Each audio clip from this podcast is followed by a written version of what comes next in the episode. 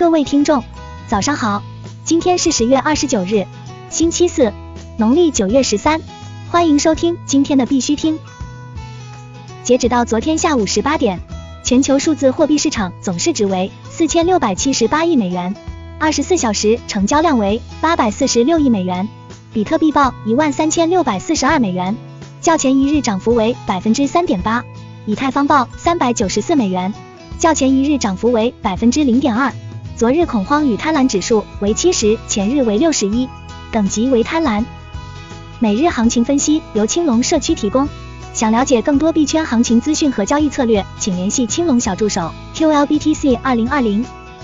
外围市场全球资产在美大选之前均在调整。昨夜美股道琼斯工业指数下挫两百二十二点，今晨美道琼斯指数主联，也就是道琼斯工业指数的期货继续下杀，超过一百六十点。同时，原油跌破四十美金整数关口，避险硬通货黄金在日线上走势从八月至今一直平淡无奇，而曾经在分时上同步美股的比特币，已经在事实上走出独立上攻趋势。那么能否成功突破一万四千点高位？答案今晚揭晓。此时的比特币已无法用日线以下的周期分析，因为太过独立妖娆，有种直插云霄的感觉。早盘比特币多头再次上攻，轻松触及日线布林上轨，待一万三千八百五十九点出现回落。短期回落三百点左右，但对于目前三五百点的回调，说实话不足以震慑多头。近期的表现是，每一次快速回落都会立即涌现大量的买盘助推比特币。那么问题来了，比特币直逼二零一九年的新高，能否快速突破？从目前盘面走势分析，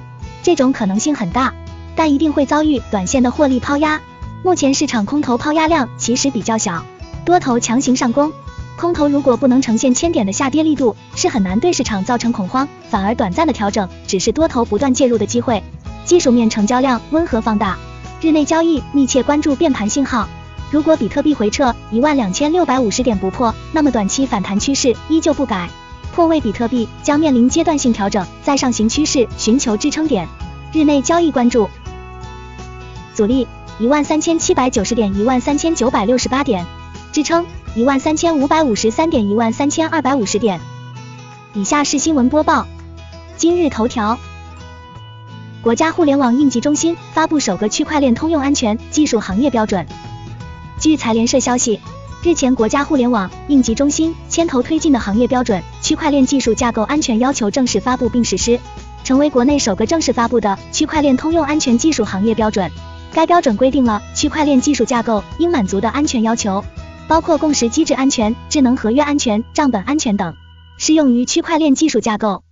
重庆区块链财政电子票据试点覆盖三百多家市级单位。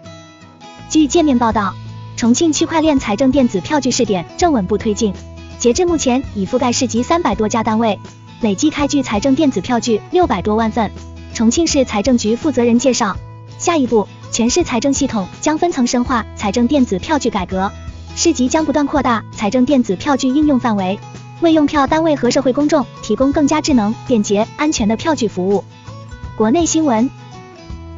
宁波携手蚂蚁集团试点区块链不动产登记新模式。十月二十六日，宁波市不动产登记中心与蚂蚁集团就蚂蚁区块链技术在不动产登记、不动产抵押贷款领域的多业务协同创新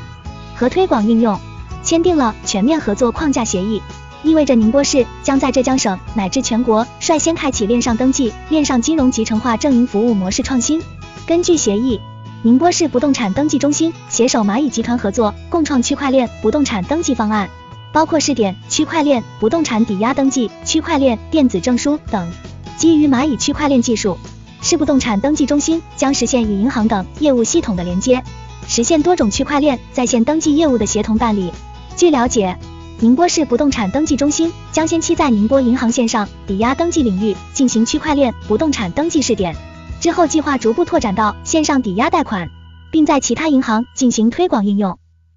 汇丰完成外资行首笔区块链付费停跨行交易。据中证网消息，汇丰银行有限公司宣布，已与交通银行通过中国贸易金融跨行交易区块链平台完成了一笔付费停跨行交易，这是外资银行通过该平台完成的首笔此类交易。万象峰会潘超，中国式 DeFi 的世界工厂巴比特现场报道。十月二十七日至二十八日，由万象区块链实验室主办的第六届区块链全球峰会在上海举行。在二十八日下午的数字金融分论坛上，Maker 基金会中国区主管潘超表示，DeFi 的基础设施结构包括基础货币发行，比如 Maker；二级借贷市场，比如 Compound、Aave；聚合层，比如 Instadep；和应用层，比如 Monolith。DeFi 资产结构包括区块链原生资产、离岸美元资产、传统实物资产和实体金融资产。作为比特币和以太坊最大的产出市场，中国是 DeFi 的最大供应市场之一，也是 DeFi 的世界工厂。他建议从核心技术、应用层创新和政策引导等三个方面推动 DeFi 发展。